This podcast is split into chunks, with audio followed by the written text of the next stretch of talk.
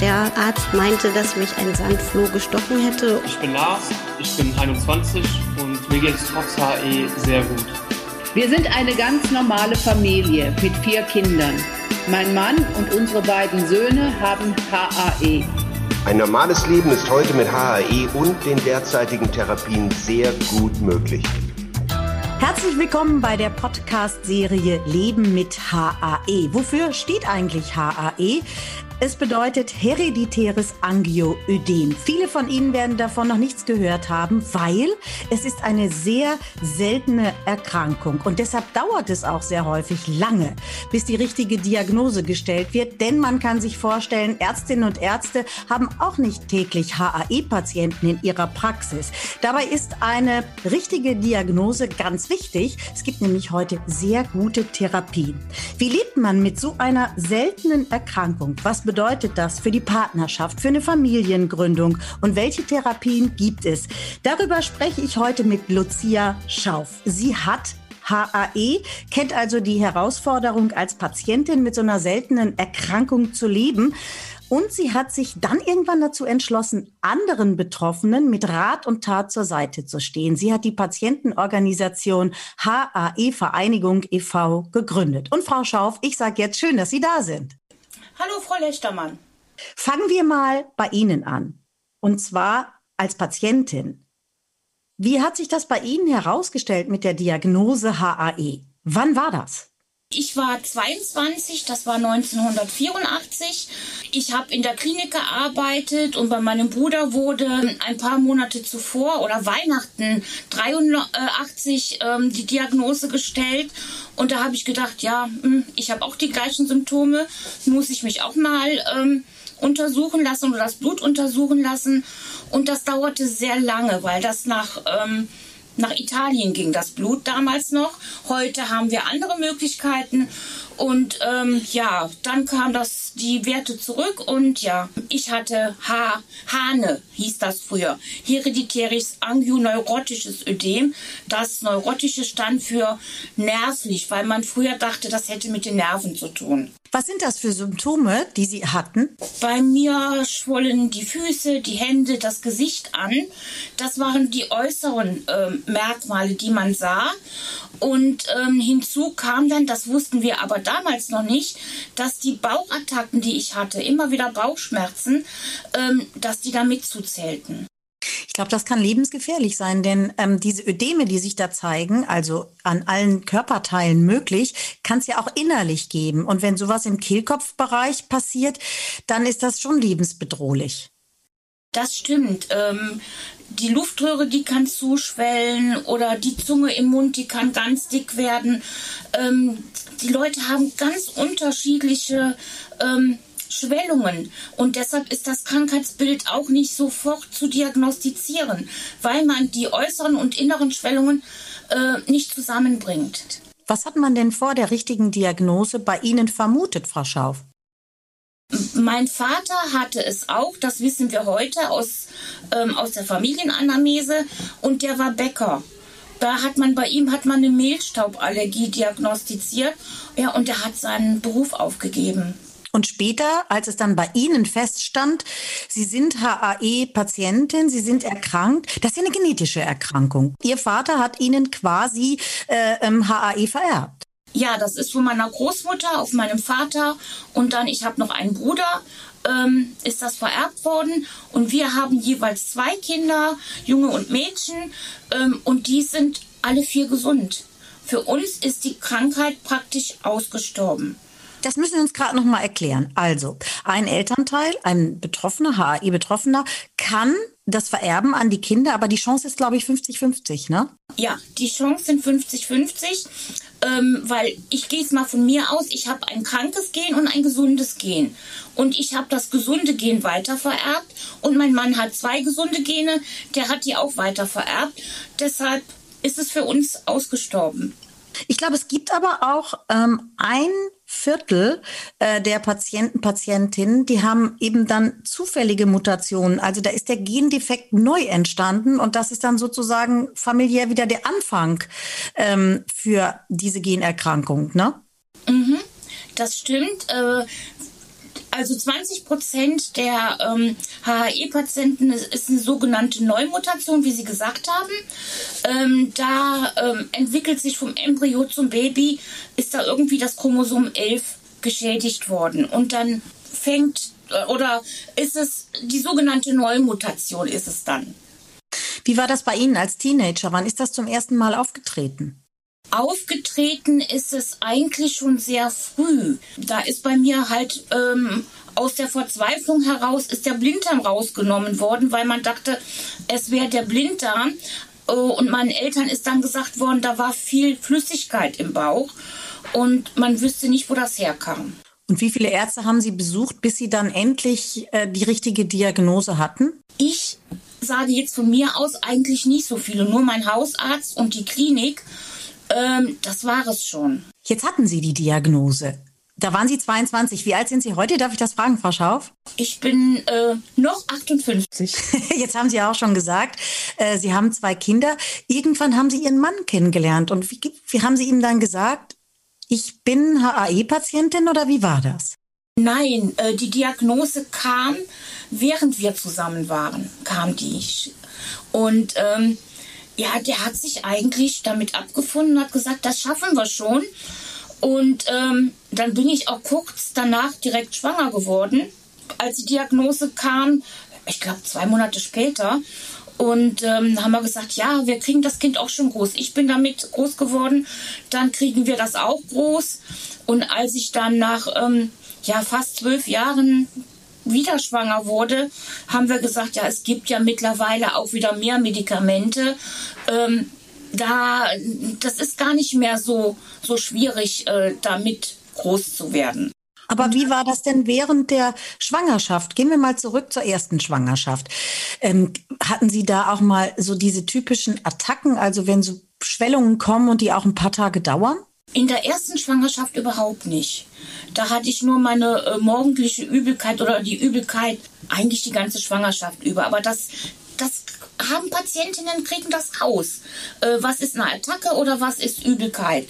Und ähm, in der zweiten Schwangerschaft war es ganz, ganz schwierig. Da hatte ich eine Attacke, reihte sich an der anderen. Und ich habe auch während der Schwangerschaft auch C1-Konzentrat gespritzt. Das ist ein körpereigener Stoff und das Kind ist gesund zur Welt gekommen.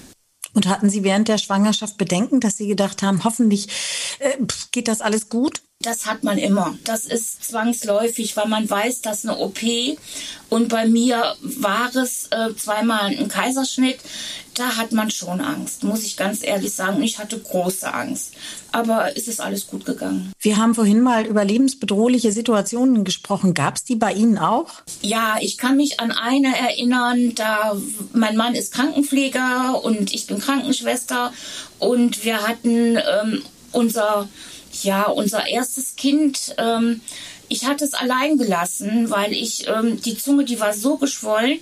Ich bin dann rüber in die Klinik, habe ähm, das Babyphone oder das Telefon angelassen und bin dann rüber in die Klinik, nur damit mein Mann mich spritzt und dann direkt wieder nach Hause, weil ich kriegte keine Luft mehr.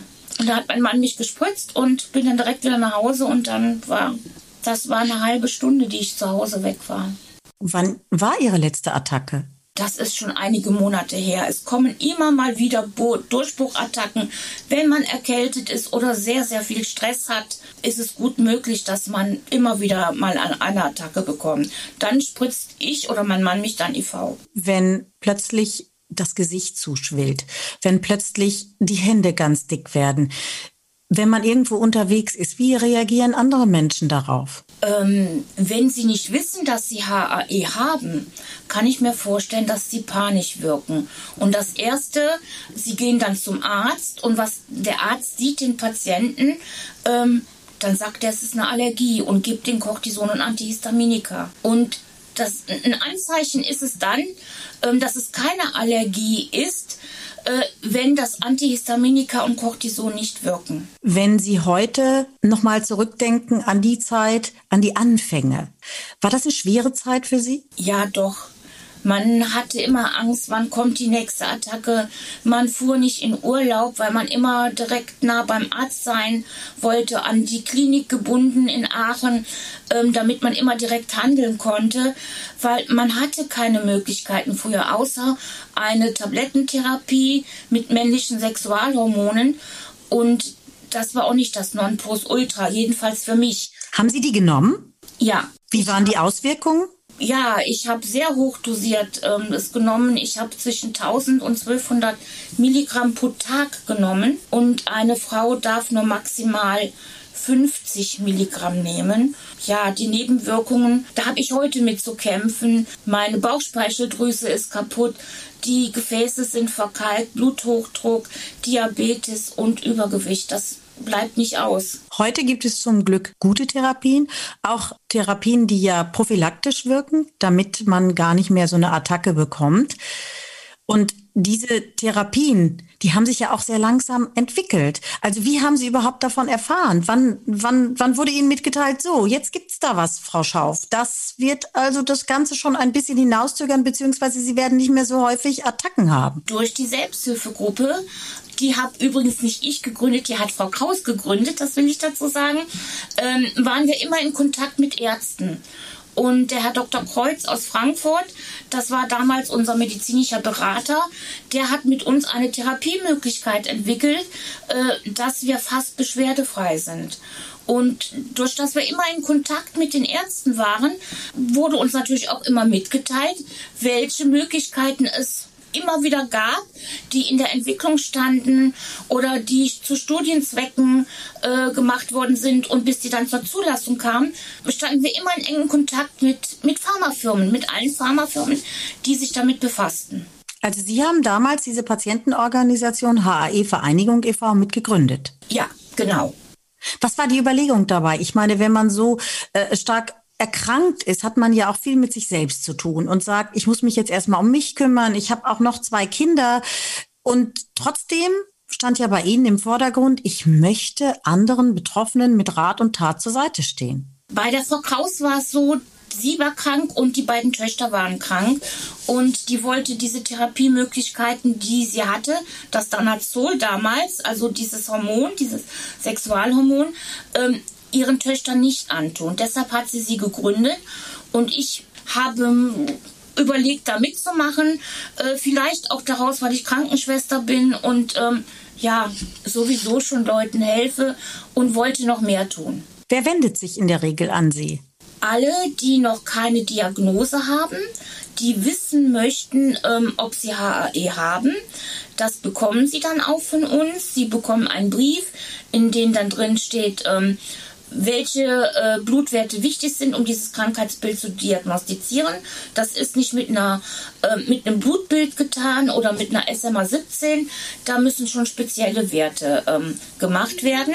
Und dann die, die auch die schon wissen, dass sie HAE haben, die immer wieder Fragen haben, wie jetzt zum Beispiel darf ich mich impfen lassen, Corona-Schutzimpfung. Da kommen sehr viele Anrufe am Tag.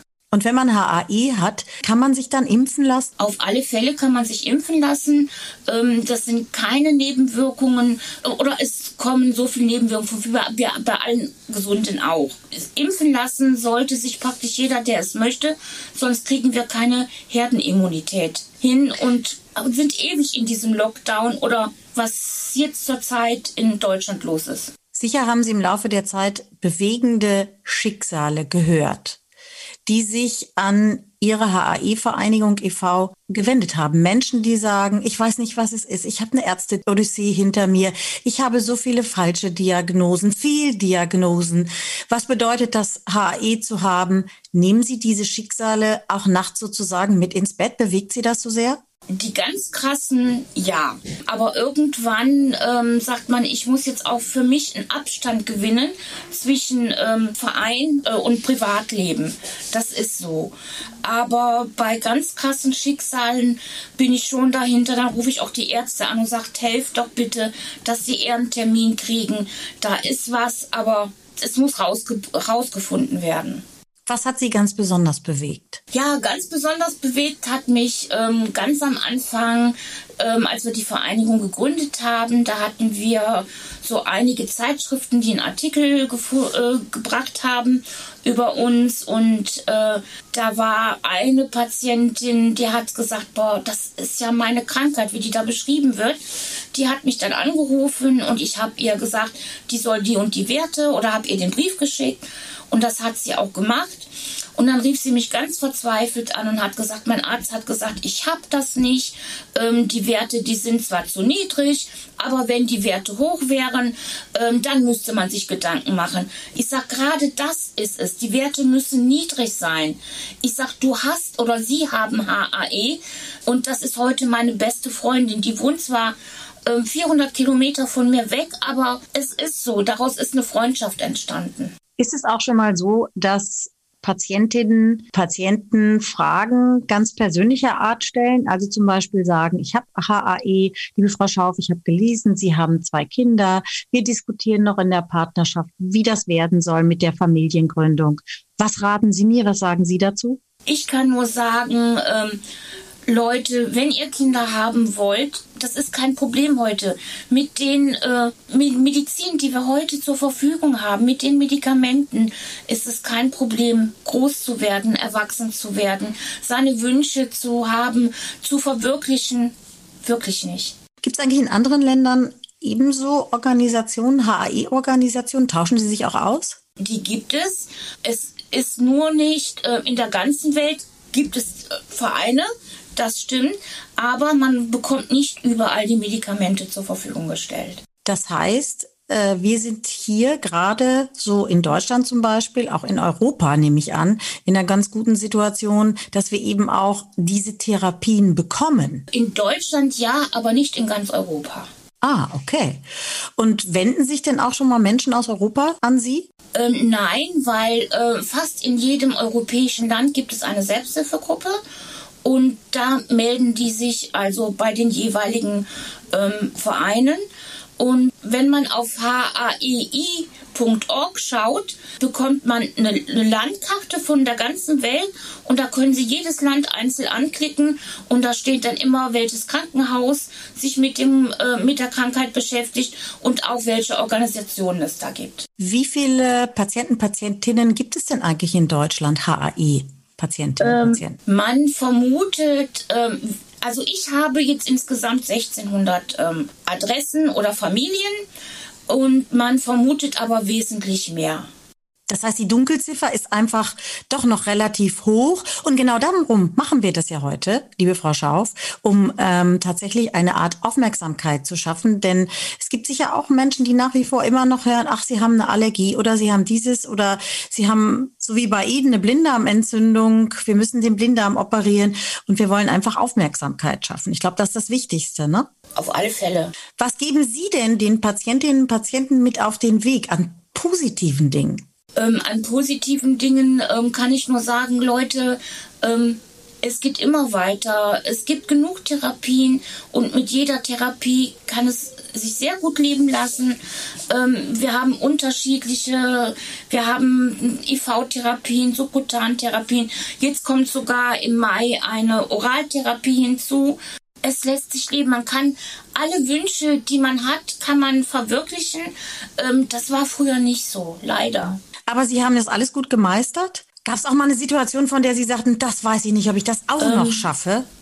Eigentlich nicht, muss nee, ich sagen. Sie klingen auch so positiv. Jetzt denke ich mir schon, Mann, ich bin kurz vor 59. Ähm, es könnte wohl ein bisschen ruhiger werden, aber naja, ich mache noch ein bisschen weiter. Das ist gut so, denn wir weisen jetzt nochmal genau auf Ihre Patientenorganisation hin, äh, die man auch im Internet findet, HAE Vereinigung e.V. Und genau dahin, liebe Zuhörerinnen und Zuhörer, sollten Sie sich wenden, wenn Sie sagen, ja, ich habe mich da vielleicht jetzt so ein bisschen erkannt, diese Symptome, die sind mir nicht ganz fremd, die da Frau Schauf geschildert hat. Und dann wenden Sie sich an Frau Schauf und ähm, Sie werden mit Sicherheit dort auch eine Antwort bekommen. Frau Schauf, ganz herzlichen Dank für heute. Dankeschön, dass ich dabei sein durfte und wünsche Ihnen einen schönen Tag.